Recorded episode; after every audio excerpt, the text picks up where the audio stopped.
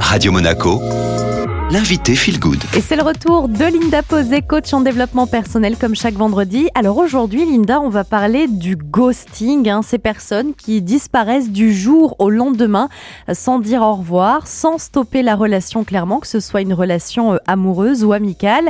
C'est de plus en plus courant. Pourquoi est-ce qu'il y a des personnes comme ça qui ghostent les autres, Linda? Alors il y a diverses raisons. La personne ne souhaite pas se confronter à l'autre et fuit donc la discussion difficile, fuit le conflit la peur de faire souffrir l'autre, euh, le désintérêt de la relation, le désintérêt de l'autre, la pression également, et puis les problèmes de santé mentaux, les incapacitant à faire face à la rupture. Alors ce qu'il faut savoir, Julia, c'est que plus une relation est longue, plus le ghosting a des conséquences ravageuses. Justement, Linda, quelles sont euh, les conséquences pour la personne qui se fait ghoster? Eh bien, tout dépend de comment la personne est en lien avec elle-même déjà et son niveau d'estime de soi. La personne victime de ghosting va ressentir une humiliation et une trahison profonde. Elle va remettre en cause sa valeur en tant que personne, se sentant pas respectée.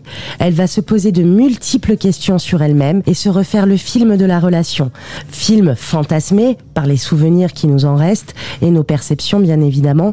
Donc autant dire que déjà là, nous ne sommes plus connectés au moment présent ni même à la réalité de cette relation. Elle va également supposer énormément ah peut-être que j'aurais dû faire ci, peut-être que j'aurais dû faire cela. La notion de mérite aussi va survenir. Par exemple, j'ai dû faire ou dire quelque chose de mal pour mériter cela. Et donc apparaît ensuite la culpabilité.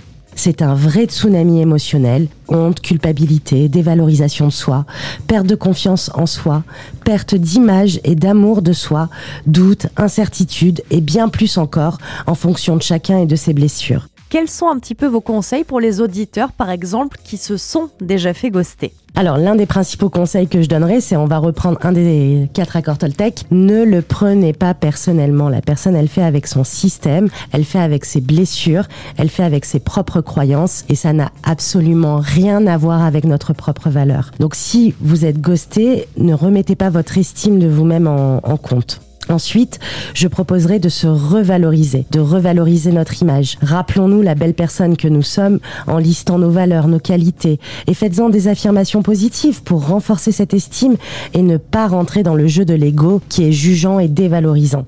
Pour créer son affirmation positive, on part du jeu, on reste au présent et on utilise une de ses qualités ou une de ses valeurs. Donc ça c'est pour les deux premiers conseils, hein. ne pas le prendre personnellement, même si euh, c'est quand même compliqué dans ces cas-là, et puis se rappeler euh, de toutes les valeurs, les qualités qu'on a, quel autre tips comme ça euh, vous auriez pour euh, les auditeurs, Linda? Osez en parler à vos proches pour désacraliser euh, la relation et vous libérer également de toute cette charge mentale et émotionnelle. Parler, c'est thérapeutique, ça fait du bien, ça permet d'extérioriser et puis vous serez soutenu par vos proches, ce qui va vous aider à vous revaloriser également. Et ensuite, ne pas généraliser. Souvent, j'entends, mais c'est bon, moi j'arrête, j'ai trop peur d'être trahi une nouvelle fois. J'ai envie de vous dire, continuez d'y croire, ne vous limitez pas à cet échec comme le cheval ou le vélo, malgré la chute, on recommence pour ne pas cristalliser sur euh, l'échec. Et enfin, dernier conseil qui est pour les ghosters, si vous nous entendez, s'il vous plaît, un message ne coûte rien et ça ne demande pas beaucoup d'efforts ni même de se confronter à l'autre en face à face.